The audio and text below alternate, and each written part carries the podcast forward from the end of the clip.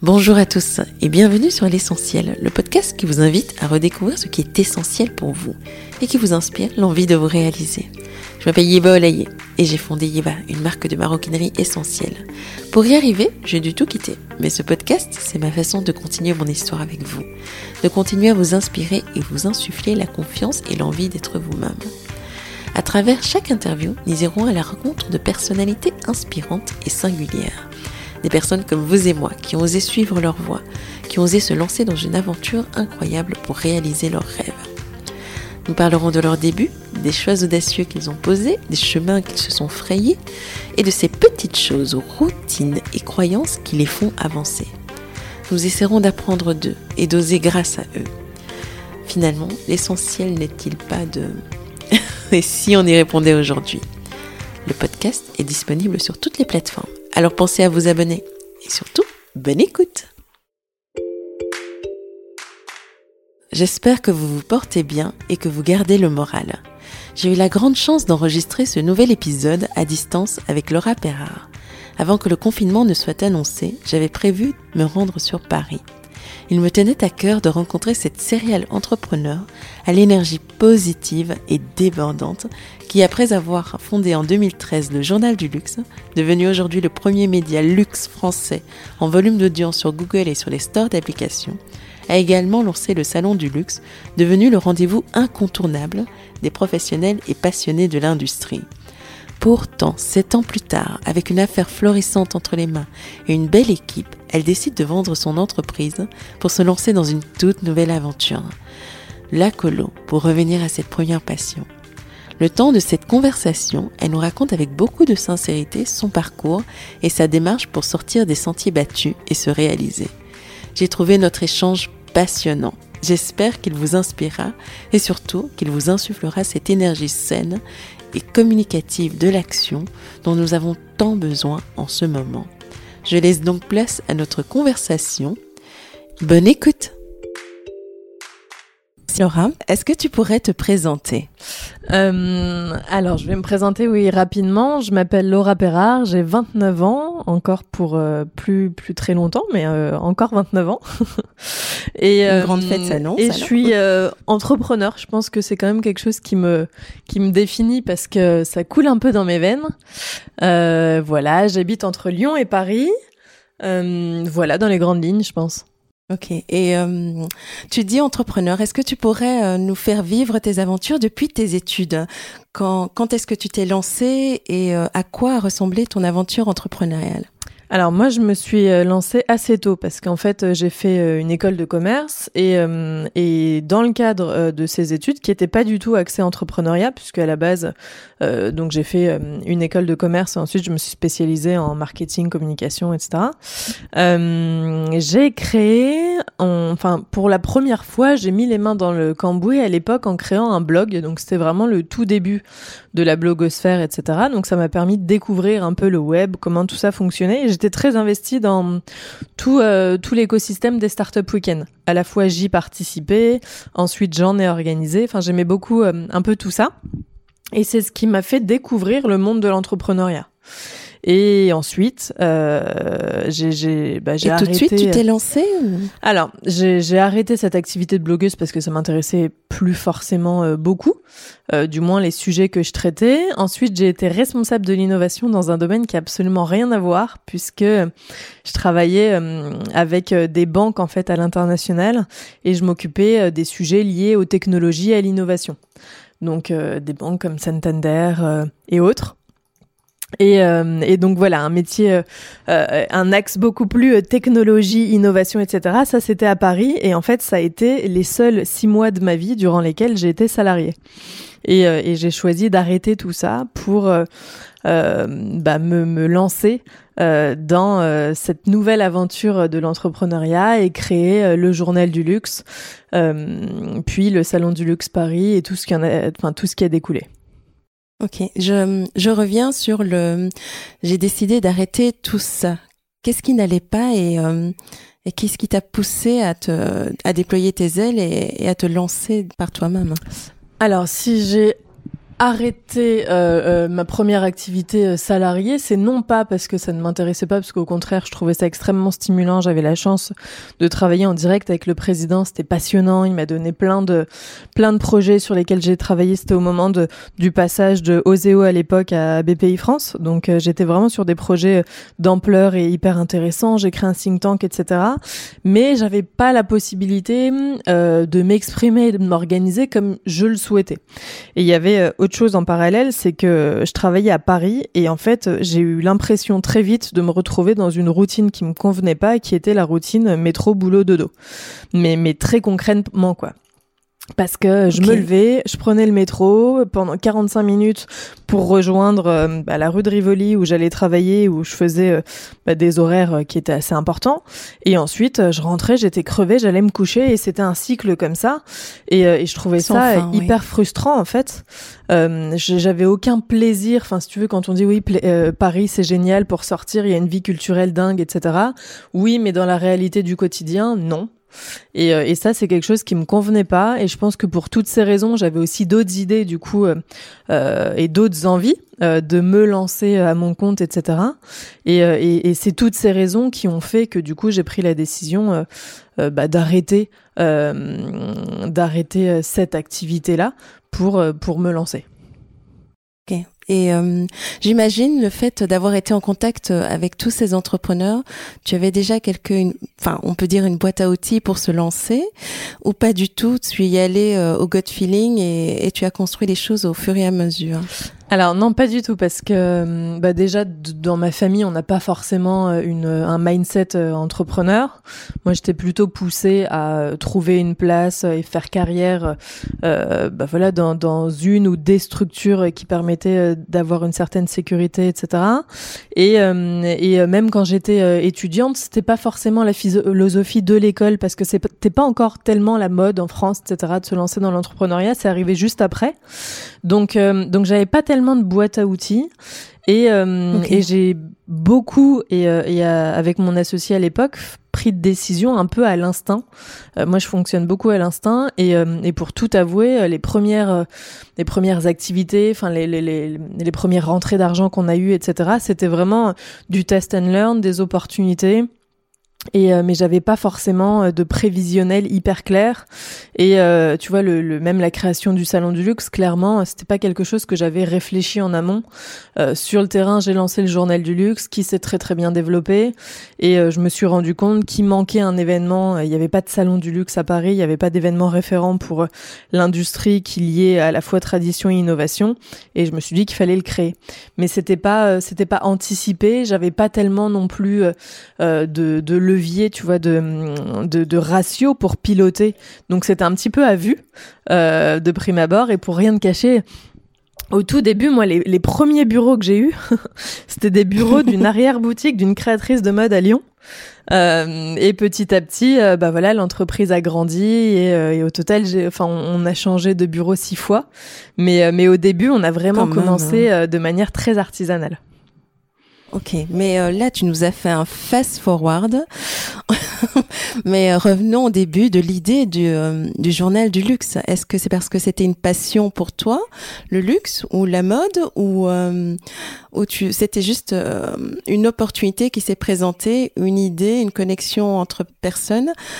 Raconte-nous parce que c'est intéressant de de savoir pour nos auditeurs qui eux se cherchent et parfois se demandent s'ils ont le bon projet pour se lancer. Est-ce que toi, tu avais une conviction depuis longtemps ou c'est juste euh, une pépite que tu as trouvée et que voilà? C'est un peu un mix de tout ça et, euh, et c'est vrai que c'est pas évident en fait de, de de prendre la décision de se lancer et je m'en rends compte plus euh, je mûris on va dire plus euh, je me pose de questions en fait. Et, euh, et c'est vrai qu'à l'époque quand j'ai eu l'idée de créer le journal du luxe je me suis pas posé tellement de questions. Et c'était à la fois il y avait à la fois une démarche assez opportuniste puisque j'ai fait le constat que sur le marché ou en tout cas sur internet il n'existait pas grand chose en médias référents Donc il y avait des acteurs, mais qui étaient qui étaient des petits acteurs. Donc moi je trouvais intéressant de, de créer un peu, bah, voilà, un média référent. donc ça, on va dire, c'était la partie plus opportunité marché. Prenons une place qui semble exister. Et à côté de ça, c'est sûr que moi j'avais à la fois une passion et un vrai goût pour les savoir-faire français. Enfin tout, tout ce qui était lié au luxe, à l'artisanat, euh, à la belle façon, etc., m'intéressait sans pour autant avoir rêvé de travailler dans cette industrie. Euh, et surtout, je me, enfin, j'avais fait le constat en ayant euh, pas mal voyagé que euh, bah, c'était cette industrie-là qui qui fait rêver euh, le, le, monde entier. Quoi. Quand on parle de la France et que, que tout le monde a des pépites, enfin, a des, des paillettes dans les yeux, bah, c'est parce qu'on a cette industrie du luxe et c'est parce qu'elle vaut beaucoup. Et, euh, et, voilà, tout ça m'intéressait beaucoup et, euh, et associer, parce que j'ai toujours aimé tout ce qui était technologie et innovation, associer des réflexions d'évolution business, d'innovation de technologie à, l'intégration au sein de métiers avec des savoir-faire qui sont quand même historiques. Je trouvais ça hyper intéressant et, euh, je me suis dit bah pourquoi pas créer le journal du luxe, pourquoi pas essayer de regarder ce qui se passe dans cette industrie, euh, dans ces industries parce que c'est cross-sectoriel, essayer de le partager, euh, pour de temps en temps analyser, et c'est comme ça qu'au fil, euh, au fil du temps, le journal Luxe s'est créé. Euh, moi, j'ai toujours beaucoup aimé écrire aussi, donc à la base, j'écrivais les articles, et rapidement, c'est une équipe de rédaction qui s'en est chargée. Ouais. tu nous dis que tu as déménagé plusieurs fois, que que l'équipe s'est étoffée et euh, effectivement, quand on voit ce que vous avez fait aujourd'hui, c'est assez impressionnant. Mais à quoi ressemblaient vraiment les débuts? Parce que quand on a un projet, on se dit il faut créer un réseau, il faut ouvrir des portes. Et comment ça s'est passé pour toi? Parce que le monde du luxe est connu pour être assez fermé. Ouais. Euh, alors ça, euh, c'est vrai que c'est une question qu'on me pose souvent. Et euh, j'ai pas de j'ai pas de réponse toute faite. Il y a pas de recette magique. Euh, moi, le réseau, quand je me suis lancée, je l'avais pas. Je connaissais personne euh, dans le luxe. Je connaissais pas de grands patrons. Je connaissais pas toutes les personnes qui sont venues témoigner sur les différentes scènes du salon du luxe, etc. à l'époque.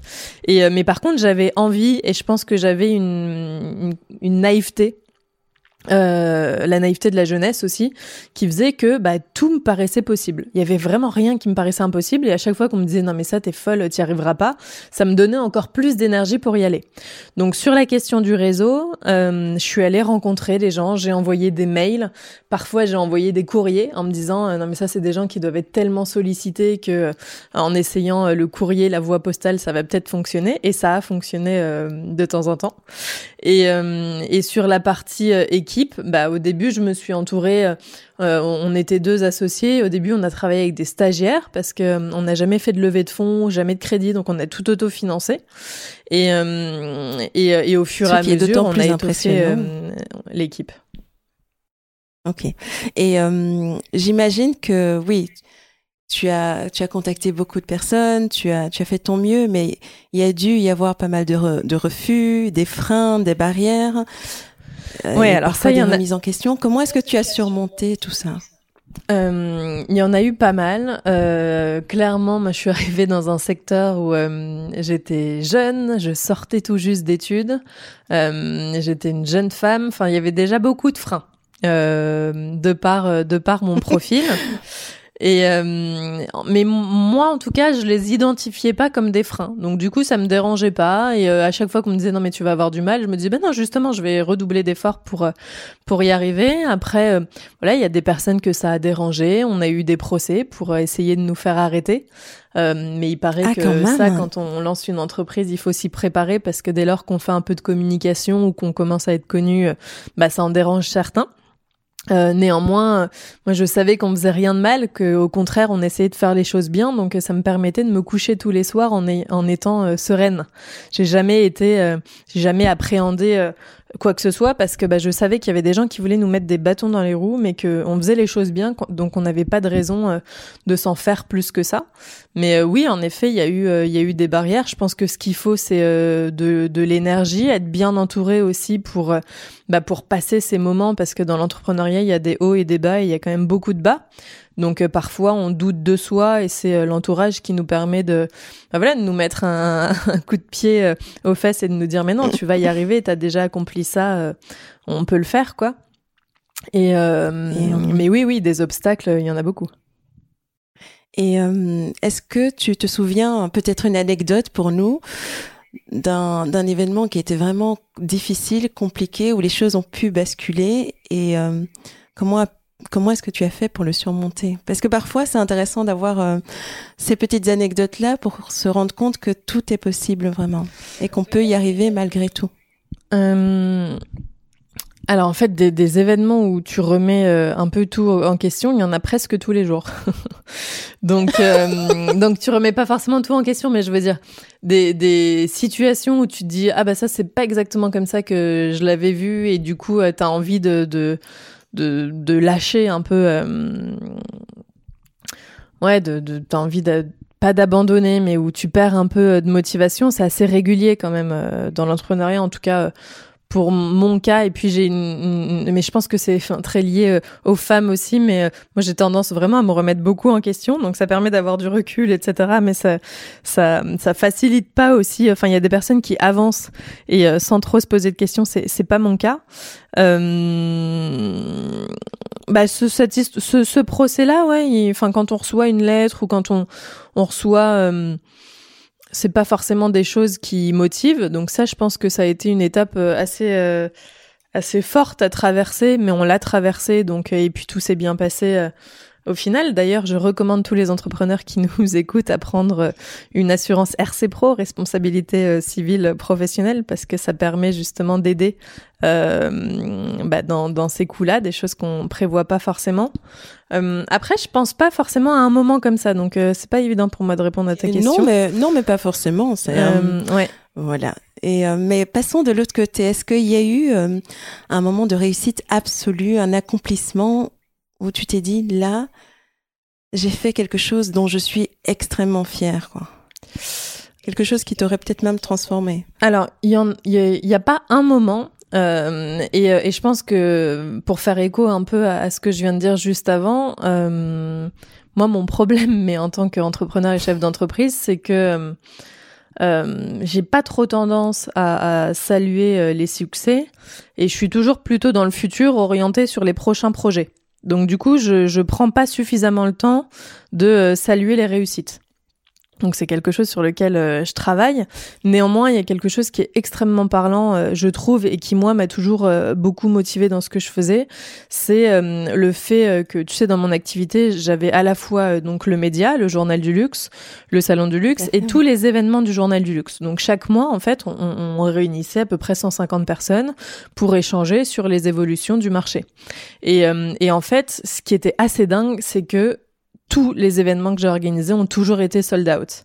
Et on n'a jamais de, fait de communication hors média. Donc on n'a jamais payé de publicité ou, euh, ou quoi que ce soit pour justement faire connaître ces événements. C'est vraiment la communauté qui s'est créée toute seule autour du média, qui nous a fait confiance et qui à chaque fois nous montrait justement son soutien et, euh, et à quel point on était euh, ben, finalement importante pour elle en participant à ces événements.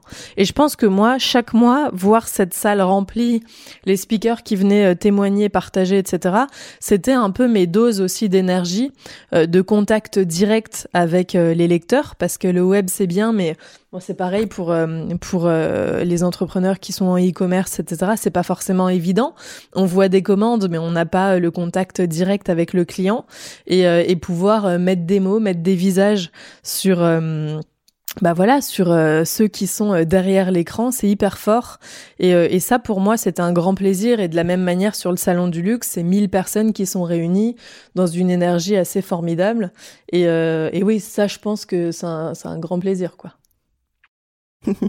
Et, et malgré tout tu as décidé d'avancer de, de passer à une nouvelle aventure et de vendre bah, ton bébé, on va dire, et ou tes bébés. Et, euh, et quel a été le cheminement et pourquoi une telle décision quand quand tu parles de tant de plaisir, d'une communauté qui qui vous entoure et, et, et de construction de du futur ensemble. Donc, qu'est-ce qui peut mener quelqu'un qui est arrivé aussi loin à se dire, bah, voilà, je vais changer de, de voie, de perspective et de, et de projet? Alors, euh, très bonne question.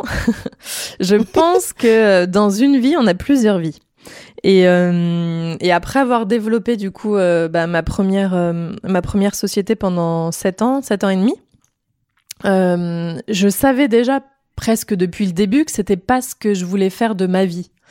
Euh, dans le sens où euh, euh, le luxe c'était c'est quelque chose que, que j'aime beaucoup que j'apprécie mais à l'école par exemple quand j'avais pas encore décidé d'un projet c'est pas facile de s'orienter. Enfin souvent on demande à ces jeunes bah, qu'est-ce que qu'est-ce que tu veux faire plus tard? Moi j'avais absolument pas ces ces, ces, ces domaines là en tête.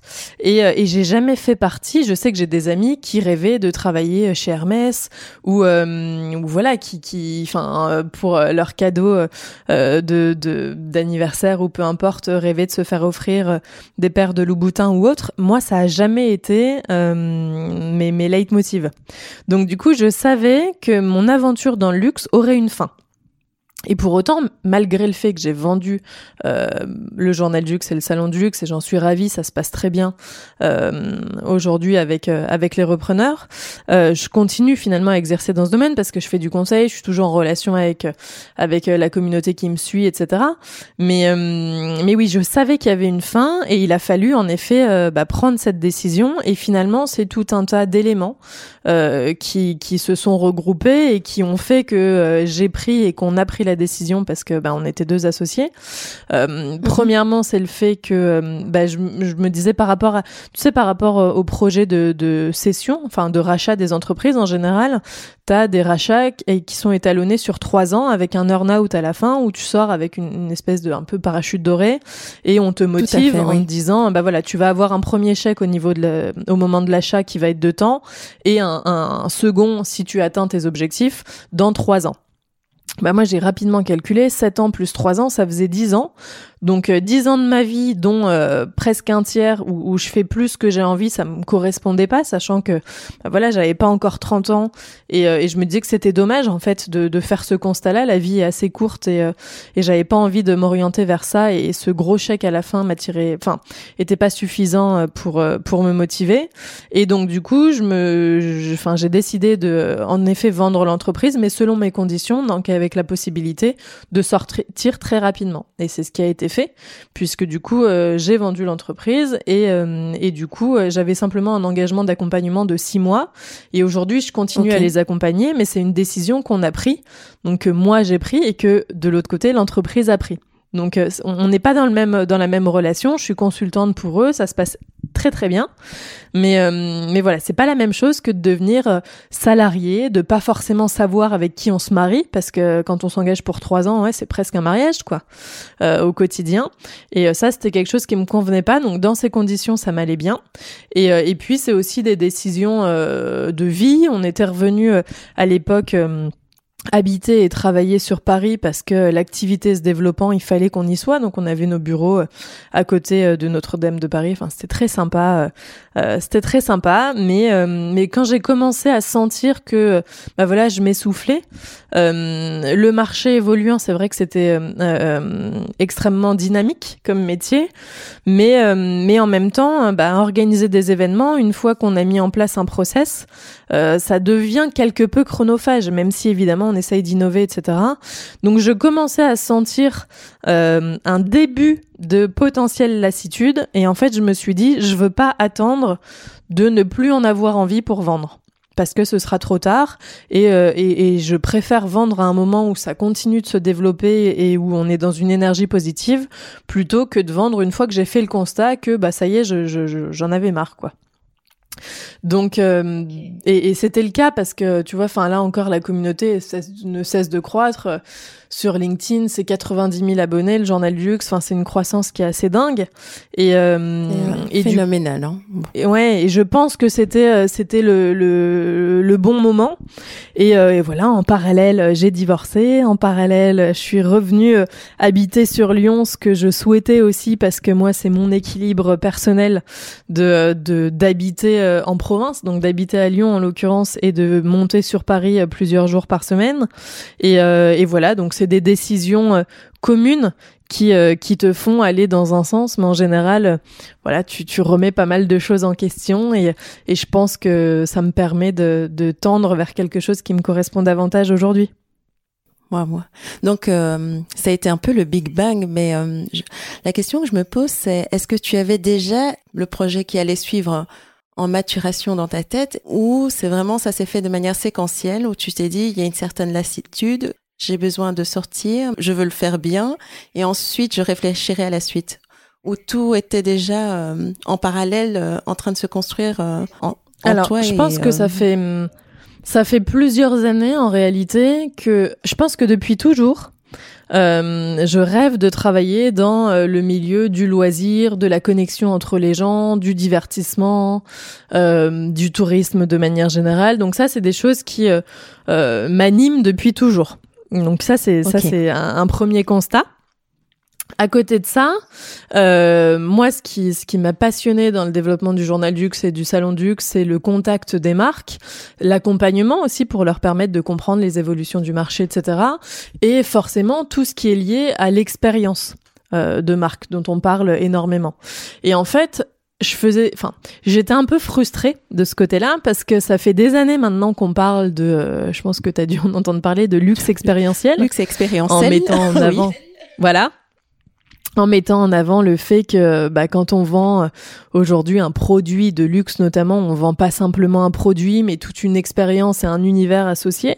Et en réalité, je trouve que euh, les seules personnes qui ont la chance de vivre de vraies expériences de marque, c'est les influenceurs et les journalistes, pour qui on monte des journées presse qui sont absolument dingues, des voyages de presse qui sont dingues, même si c'est pour euh, uniquement présenter un produit euh, en finalité, mais que bah, concrètement, euh, les clients aujourd'hui du luxe, on continue de leur proposer, hormis euh, dans, dans, dans les domaines du- de l'hôtellerie, etc., mais exclusivement des produits. Donc euh, on leur propose d'acheter des produits.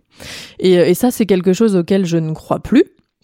En tout cas, j'y crois sur le e-commerce parce que ça permet d'aller vite, etc. Mais je pense que les marques ont vraiment la capacité, d'autant plus quand elles ont un, un storytelling, une histoire, quand elles ont un ADN qui est fort, elles ont vraiment la capacité de raconter quelque chose, de raconter quelque chose de fort. Et moi, ce en quoi je crois, c'est la capacité du produit à devenir un souvenir. Et je trouve que là, on y apporte encore plus de, de valeur parce que euh, si je vais acheter simplement un produit pour l'offrir à quelqu'un, bah c'est bien, euh, c'est une belle intention. Mais si je vis quelque chose de fort et que euh, ce produit-là devient le souvenir de cette expérience forte et riche en émotions que j'ai vécue, bah il y a très peu de chances que un jour je m'en sépare de ce produit. Je sais pas si tu me suis. Oui, tout à fait. Et, c'est et, et du coup cette notion, l'expérience et, euh, et l'émotion que tu as associée au moment où tu le reçois. Voilà. Et euh, Ouais. Et, ça, pour moi, c'est quelque chose qui est passionnant, qui est fascinant. On en parle, on en parle énormément, mais c'est pas réellement mis en œuvre euh, par les marques. Ou si ça l'est également auprès des euh, clients ultra VIP de certaines marques. Et, euh, et l'objectif, du coup, euh, euh, bah, c'était pour moi de réfléchir à comment est-ce que je peux mêler l'entertainment. D'ailleurs, on parle de plus en plus de retailtainment dans, dans le retail. Donc, euh, comment je peux apporter du loisir, du fun, etc. euh, au marché et, euh, et comment je peux proposer à des marques de créer des vraies expériences de marque. Et donc l'idée avec la colo, c'est de proposer à des marques de, de, de partir vivre de vraies expériences autour de leurs histoires, autour de leur ADN. On peut raconter plein de choses, vivre des choses très fortes et commencer à construire de vraies aventures communautaires euh, aux côtés des marques. Donc pour l'instant, la colo, c'est un bébé entreprise, mais l'idée, c'est à la fois de proposer des colos thématiques, donc et l'objectif est toujours de les organiser dans des régions françaises, parce qu'on a la chance d'avoir un patrimoine et une richesse qui est assez dingue euh, en termes de bah voilà de culture euh, de richesse de région etc en France et aujourd'hui bah c'est plus sexy d'aller euh, passer un week-end à Marrakech même si ça pollue 40 fois plus de prendre l'avion que le train et euh, ça je pense que c'est des choses qui vont rapidement changer la prise de conscience est en train de se faire Euh, là euh, voilà on est en plein confinement donc euh, on est un peu forcé. Ouais, ça peu, va on accélérer choix, aussi oui. ça, mais on voyait déjà euh, des, des effets de levier se mettre en place. Et, euh, et voilà, donc en fait, euh, mon idée, elle est née de à la fois un envie, une envie très forte que j'avais en moi depuis des années et une observation de, de, de ce que, à mon sens, on doit aujourd'hui proposer avec les marques, quoi. Fantastique. Mais tu vas tellement vite parce qu'il y a pas mal de gens qui nous écoutent et qui ne connaissent peut-être pas la colo. Est-ce que tu pourrais nous, nous expliquer le concept? Parce qu'il est quand même assez euh, innovant, assez, euh, on sort des sentiers battus et ça vaut quand même euh, le détour et la peine de l'expliquer. alors merci de me donner l'opportunité de le présenter. La colo, c'est, je sais pas si tu partais en colonie de vacances quand tu étais petite. Pas vraiment. Ou si tu envoies tes enfants, peut-être? Oui, eux, ils font des, les scouts. Donc, c'est pas vraiment les colonies de vacances, mais euh, les scouts, c'est. Euh... Bon, alors, eux, ils ont l'habitude de partir fréquemment. Mais si on se met dans, euh, dans l'optique euh, bah, d'un enfant qui part de temps en temps en vacances, en colonie de vacances, en général, il y a, y, a deux, il y a deux options. Hein. Soit c'est un enfant qui est hyper, hyper énergique, qui a vraiment envie de partir, qui est hyper excité, qui dort pas de la nuit avant le départ. Soit au contraire, c'est un enfant qui va plutôt être un peu anxieux, peut-être peut-être partir la larme à l'œil euh, parce que bah, avec le, la crainte de quitter son, son cocon euh, quotidien. Mais euh, l'apport de la colonie de vacances pour un enfant, c'est que quand il rentre, il s'est fait des nouveaux copains, il a appris des choses et, euh, et voilà, il a fait des découvertes. Et, euh, et ça, euh, ben, puis il a grandi. Évidemment, et il a grandi énormément. Et, euh, et en fait, c'est sur ces bases-là que j'ai construit un peu les trois piliers de la colo qui sont euh, explorés, donc donc dans cette idée de découvrir donc à la fois la richesse de territoire, etc., mais aussi d'expériences partagées au contact d'autres personnes qui potentiellement deviendront tes nouveaux copains. Donc euh, copains euh, de vie ou copains euh, ou copains professionnels, pourquoi pas. Et, euh, et, la troisième dimension, c'est rayonner parce qu'au final, en effet, on grandit tous de ces expériences. Et en fait, moi, j'étais un peu triste euh, bah, quand je suis devenue euh, adulte parce que les colonies, c'était fini. Et, euh, et, du coup, quand on quand on devient adulte, eh bah, c'est génial. Il y a plein d'applications de rencontres, il y a plein de réseaux sociaux, etc. Mais en réalité, c'est pas forcément évident de partir en colonie avec avec ses amis parce que ou simplement en vacances avec tous ses amis parce qu'entre les agendas, ceux qui sont à l'autre bout du monde, etc. C'est pas évident à organiser. Et surtout euh, on, on, est aujourd'hui des générations euh, qui avons du mal à, à, créer de vraies rencontres. Parce qu'en fait nos réseaux ils sont constitués de nos collègues. Donc euh, les personnes avec qui euh, enfin qu'on côtoie dans le cadre de notre travail. Et souvent les amis qu'on s'est fait euh, à l'école oui, à l'école. Voilà. Et ensuite, c'est assez difficile en fait d'agréger de nouvelles connaissances, de nouvelles amitiés, euh, malgré le fait qu'on soit extrêmement connecté. Donc ça, c'est assez dingue. Et du coup, l'objectif de la colo, c'est vraiment ça. C'est à la fois de euh, créer des connexions fortes euh, et en même temps euh, apprendre, donc vivre des expériences. C'est pas des vacances qui sont et c'est pas des expériences qui sont proposées sur la base de destination. Donc à la, à la différence de tout ce qu'on peut trouver aujourd'hui dans le monde du tourisme bah, on vient un peu euh, à contre-courant de tout ça, c'est vraiment des expériences avec des personnes qui partagent euh, des, points d'intérêt avec toi. Et, l'idée, c'est d'en construire avec des marques, donc avec des colos vraiment lifestyle en partenariat avec des marques, et euh, en, construire d'autres peut-être sans marque aussi, et également pouvoir le proposer en interne aux entreprises, puisque l'idée, c'est de vivre des moments forts et ça peut aussi créer des liens plus forts en interne. Donc l'idée de la colo, c'est ça. Euh, après, forcément, euh, moi. C'est aussi un podcast parce que moi, je suis Alors, oui. ton podcast et c'est euh, c'est euh, des découvertes après découvertes et c'est. ouais, en fait, le, assez le podcast, déroutant, en fait. Il, il, il a vocation à vraiment être dans cette dimension d'exploration. Donc du coup, euh, je propose à travers le podcast de, de rencontrer et d'explorer euh, des territoires, des sujets, euh, des, des, des, parcours aussi qui sont très divers. Et, euh, et c'est vraiment pour répondre à cette dimension d'exploration sans pour autant forcément euh, vivre les expériences en tant que telles. Donc, donc le podcast, il vient servir, si tu veux, une part de cette mission-là. Ok. Et, euh, et où est-ce que tu veux emmener la colo? Tu nous l'as un peu expliqué en intro, mais euh, dans tes rêves les plus fous, euh, qu'est-ce que tu vois pour la colo? Bah, ce que je vois, c'est euh, des colos euh, thématiques pour euh, se former à l'urbex ou pour aller faire du surf avec des riders pro de Quicksilver. D'ailleurs, si quelqu'un de Quicksilver nous entend, je, je, lui lance une petite perche. Ou c'est plein de choses. On peut retourner sur les territoires de naissance de de créateurs divers et variés, de maisons.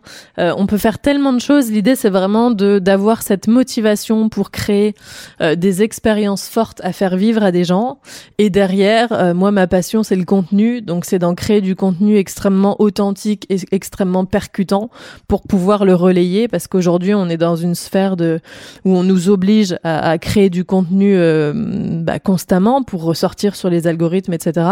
Et je trouve que aujourd'hui, il y a beaucoup de marques qui se prétendent être des marques communautaires et qui finalement bah, n'ont pratiquement jamais contact euh, avec leur communauté. Et, et l'idée, voilà, c'est vraiment ça, c'est de proposer tout un tas de colos thématiques sur des sujets divers et variés et en profiter pour euh, refaire découvrir euh, la richesse de nos régions françaises sous une euh, sous une, un regard beaucoup plus glamour que que celui qu'on peut avoir aujourd'hui parce qu'aujourd'hui si je te parle de la Corrèze il y a des chances que que ça te fasse pas forcément rêver quoi.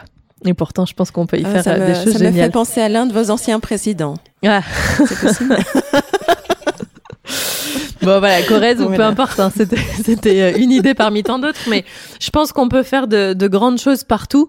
Euh, après, euh, c'est à nous d'aller chercher les pépites, d'aller trouver les acteurs locaux euh, qui qui sauront dynamiser tout ça, et, et c'est à nous d'en créer du beau contenu, une belle énergie, et, et voilà, moi je pense que la force la force de, de de la colo, ce sera surtout les personnes qui qui la constituent, et, et c'est la chance que que j'ai eu aussi à travers ma première activité, le journal du luxe et le salon du luxe, c'est devenu, euh, enfin c'est devenu deux euh, deux communautés extrêmement dynamiques, extrêmement riches, avec des personnes passionnantes.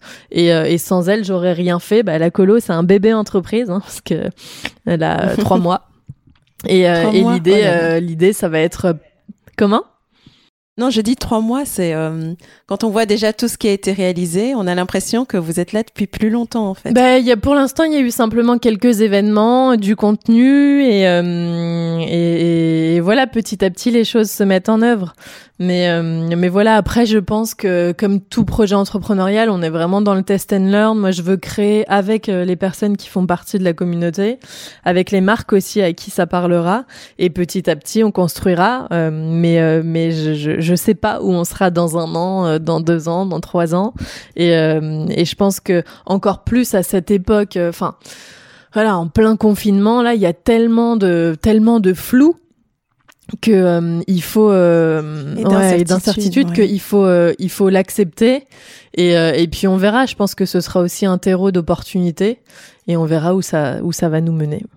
Est-ce que tu peux t'appuyer sur ton ancien réseau pour le lancement de la colo? Ou est-ce que tu as l'impression de recommencer quasi d'une page blanche? Alors en théorie je pourrais m'appuyer sur mon premier réseau. Et je sais pas pourquoi pour l'instant je l'ai pas fait. Euh, honnêtement, c'est très particulier comme période à vivre parce que j'ai vraiment la sensation de repartir de zéro.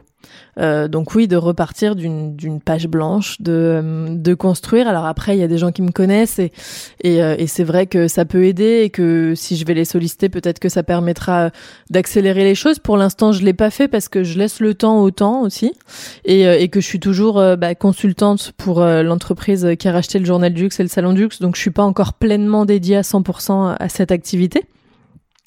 Mais, mais ouais, j'ai vraiment la sensation de repartir de zéro. Et la différence qu'il y a, c'est que bah, à la fois il y a des choses que je sais, puisque c'est pas une création, c'est pas une première création d'entreprise, donc je pense que il y a des erreurs que je vais pas faire, je vais aller plus vite sur certains sujets. Il y a quand même pas mal de, de compétences que j'ai acquis euh, dans le cadre de, de ma première activité, mais en même temps, je repars de zéro. Il y a tout à construire, et, euh, et en fait, ce qui est étonnant, c'est que j'ai, je pense, plus peur qu'avant. Euh, comme si je doutais davantage ou comme si, euh, tu vois, à chaque fois que je vais prendre une décision, je vais me dire, mais est-ce que ça en vaut vraiment la peine? Est-ce que ça vaut le coup? Euh, Je suis plus dans je, je suis plus dans cette un peu folie euh, de euh, la l'excitation de la première entreprise où tu te dis allez on y va, on avance et puis on verra. Euh, là, je pèse quand même davantage les décisions et, et ça, je pense que c'est quelque chose qui est nouveau, donc toujours avec la même envie et énergie, mais mais je le je le construis différemment. Est-ce que tu penses que c'est c'est dû au fait que tu es une personne peut-être plus visible et donc plus regardée ou c'est euh, c'est vraiment à l'intérieur, c'est personnel, c'est euh, Ah non, pas du tout parce que euh, au contraire maintenant, je me sens beaucoup plus à l'aise avec moi-même, donc je, je, je suis à l'aise avec les décisions que je prends. j'ai plus, enfin, j'ai fait un, épisode justement sur la colo que j'ai appelé décoller l'étiquette parce que j'allais, j'allais y venir. Euh, Il était passionnant cet épisode. Ah ouais, bon merci. Mais en effet, au début de, de mon activité dans le cadre du journal du luxe et, du salon du luxe, ben, j'avais la sensation de devoir euh, représenter, de devoir coller à l'image qu'on attendait de moi. Et du coup, euh, du coup, je faisais très attention à, à, aux messages que je pouvais relayer, etc. Aujourd'hui, je pense que j'ai davantage gagné en légitimité, donc je me sens beaucoup plus à l'aise et euh, j'ai pas, j'ai pas peur de l'échec ou j'ai pas peur d'exprimer euh, mes idées ou, euh, ou, ou, la manière dont, dont, je vois les choses. Euh, néanmoins, je veux pas mettre en place des actions et je veux pas investir du temps et de l'argent sur des étapes qui ne serait pas nécessaire pour et qui ne serait pas euh, surtout euh, cohérente par rapport à là où je souhaite amener la colo. Donc du coup, je pense que je prends plus de temps à prendre ces décisions là, mais ça euh, c'est pas du tout lié au fait que je peux être et encore enfin ça ça fait vraiment que je peux être un peu plus vu, connu et tu parles uniquement par un secteur. Hein. Euh, la question vient un peu tard, mais euh, je me demandais quel genre d'enfant étais-tu et quel est le fil rouge avec aujourd'hui? Ah oui. Euh... Alors attends, je n'étais pas prête Parce qu'on parlait de colo. ouais, ouais, ouais. L'enfant que j'étais, alors j'étais une enfant qui disait pas grand-chose à la maison et qui était extrêmement bavarde à l'école. Donc euh, ça étonnait toujours mes parents parce qu'il y avait euh, j'avais des mots dans mes carnets de correspondance. Donc j'étais un peu un bout en train, ouais, un peu euh, euh, ouais, très dynamique, hyper bavarde, j'adorais les gens, donc je faisais partie de plein de groupes, etc. Là, je te parle plus de, de l'école primaire, du collège, lycée. Et donc ouais, j'étais cette enfant-là, je pense, euh, assez dynamique, euh, intéressé par tout et en même temps, je me souviens que mon grand-père me disait souvent que, en fait, je m'intéressais à rien. Je pense que je m'intéressais pas à rien, mais en fait, je m'intéressais à tout et du coup, je faisais rien jusqu'au bout. Mais euh, voilà, et j'adorais euh, tout ce qui était, enfin, j'étais fascinée par tout ce qui était lié à la fête et, et au loisir. Donc en fait, c'est un peu ce que je retrouve et le côté un peu cool que j'ai envie d'amener à la colo. Pour autant, j'étais pas dans cet univers-là, mais ça me ça me fascinait, je trouvais ça génial. Dis maintenant que tu as arraché l'étiquette, tu as l'air d'être complètement aligné, ce qui est. Euh, bah, complètement aligné, je sais pas encore, mais en tout cas euh, beaucoup plus en phase et, euh, et, en tout cas, je pense dans la bonne direction pour euh, pour l'être, ouais. Après, après c'est c'est évident, on se pose encore des questions et et voilà, je pense que les choses vont encore beaucoup évoluer, mais c'est sûr que ces dernières années, je pense que je me suis trouvée, si on peut dire ça. Génial. Et se trouver et en ce moment confinement, on l'a, on, a prononcé souvent ce mot-là. Comment est-ce que toi tu le vis? Alors, euh, alors. Étrangement, normalement, je pense que je serais censée faire partie des personnes qui le vivent bien puisque j'ai l'habitude de travailler de chez moi. Euh, puisque maintenant depuis un an, euh, bah, j'ai plus euh, les bureaux comme on avait avant, donc euh, maintenant je suis devenue consultante, donc je travaille principalement de chez moi. Mais ce confinement, je le vis moyennement bien. Ça dépend des jours en fait. Euh, je le vis moyennement bien déjà parce que bah, forcément euh, l'activité est au ralenti. Donc du coup, euh, ça met pas mal les choses euh, en pause. Il euh, y, a, y, a, pas mal d'événements. Enfin, on a annulé absolument tous les événements. Donc moi, mon activité étant principalement basée dessus, c'est vrai que c'est pas évident. Mais surtout parce qu'en fait, ouais, surtout parce qu'en fait, je me retrouve pour la première fois de ma vie, je pense, dans une situation où je suis obligée d'être connectée exclusivement au présent puisque le futur n'est fait que de euh, que de, de, que de flou et euh, et que du coup j'ai plus forcément de projets concrets ou en tout cas datés.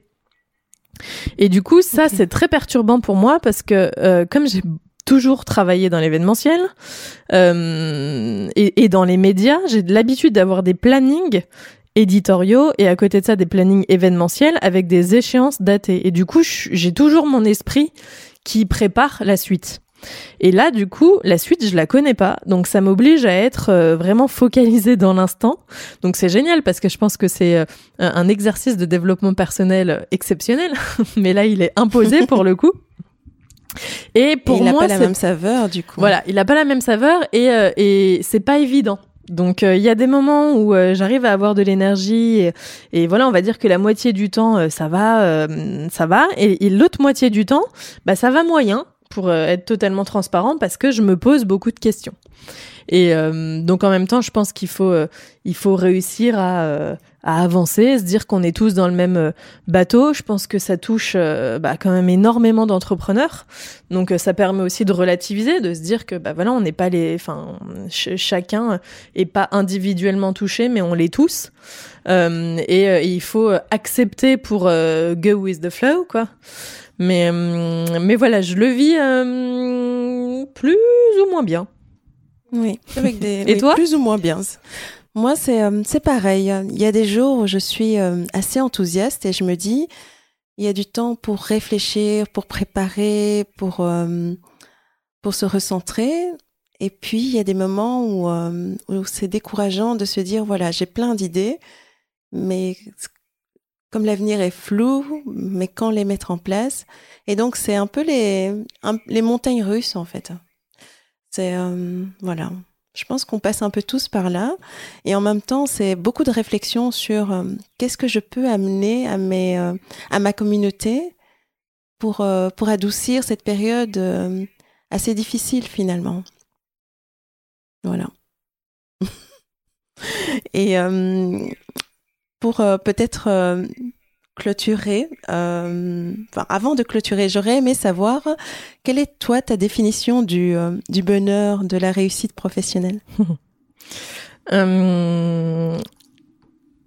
Je n'ai pas de définition du bonheur parce que je pense que c'est une quête constante et, et, j'arrive à, à, trouver du bonheur et du positif dans plein de petits moments, mais euh, je suis pas encore euh, j'ai encore du travail à faire sur euh, sur ce, ce sujet-là parce que je suis extrêmement exigeante par nature. Donc donc je suis pas la meilleure personne pour répondre à cette question. néanmoins, je pense que bah voilà revoir notre manière de fonctionner, notre rapport au temps aussi parce que on se laisse parfois happer dans des rythmes euh, qui sont qui sont juste délirants et, euh, et euh, on n'a qu'une seule vie et je pense que hum, bah voilà il faut redéfinir nos priorités.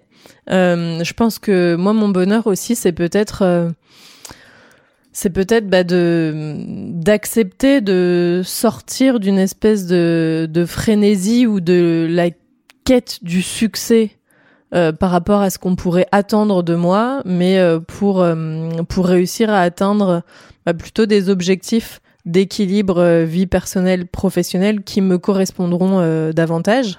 Et je peux pas te les lister encore puisque je, je travaille dessus. Donc donc j'irai pas jusque là mais c'est déjà pas mal hein, de...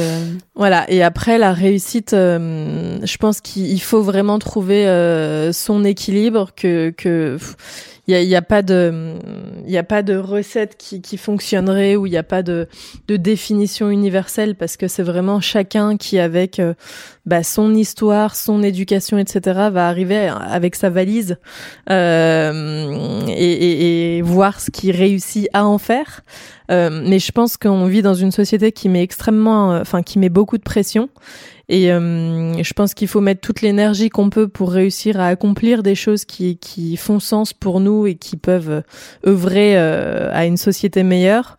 Mais, euh, mais la réussite, elle n'existe pas, quoi. Chacun le conçoit comme il l'entend. Et on a la chance de, de vivre dans des pays qui nous permettent de, de prendre nos décisions et, et, et d'assumer nos choix. Et, et voilà, je pense qu'il faut il faut euh, utiliser ces, ces, ces bonheurs, enfin ces, ces opportunités-là pour le saisir et pas forcément être dans une quête de toujours mieux, toujours meilleur, ou de bah, quand j'aurai euh, plus d'argent, je ferai ceci, ou quand j'aurai 35 ans, je ferai cela, ou quand j'aurai un enfant, ou quand j'aurai déménagé, parce que sinon, on n'y arrive pas. Et c'est pour ça que je te dis que l'exercice de me rattacher à l'instant présent, il, il va être, il va être extrêmement bénéfique, je pense. Mais voilà. J'en suis certaine. En tout cas, tu as l'air euh, d'être sur la, bonne voie. C'est euh, merci. En tout cas, c'est très inspirant pour nous. Donc, pour finir, au vu de ton expérience et, euh, et tout ce que tu viens de nous partager, pour toi, l'essentiel, c'est de? Alors, pour moi, l'essentiel, c'est d'être en phase. Donc, d'être en phase dans sa vie personnelle, dans sa vie professionnelle, de d'être aligné dans dans ce qu'on raconte pour ne jamais euh, avoir l'impression de jouer un jeu et, euh, et, pour se sentir bien. Et je pense que si on se sent bien, on fait mieux les choses et, et on apporte davantage aux autres aussi.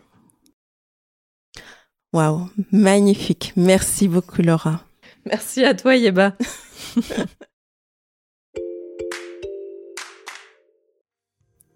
Merci encore à Laura d'avoir partagé avec tant de générosité son aventure entrepreneuriale avec nous. Je suis une grande fan de la colo, à qui je souhaite tout le succès du monde. N'hésitez pas à partir en exploration avec Laura et son équipe. J'ai pris soin de vous laisser toutes les informations dans les notes de cet épisode. Alors, une dernière petite chose avant de vous quitter. Si cet épisode vous a intéressé, n'hésitez pas. Partagez-le avec les personnes que vous aimez et que cela pourrait intéresser. Aussi, laissez-nous un avis 5 étoiles sur iTunes ou les plateformes de votre choix. Cela m'aiderait tellement à monter dans les classements. Un tout grand merci à l'avance. Je vous laisse maintenant en vous adressant des pensées positives et bienveillantes. Il me tarde déjà de vous retrouver la prochaine fois. D'ici là, prenez bien soin de vous et à bientôt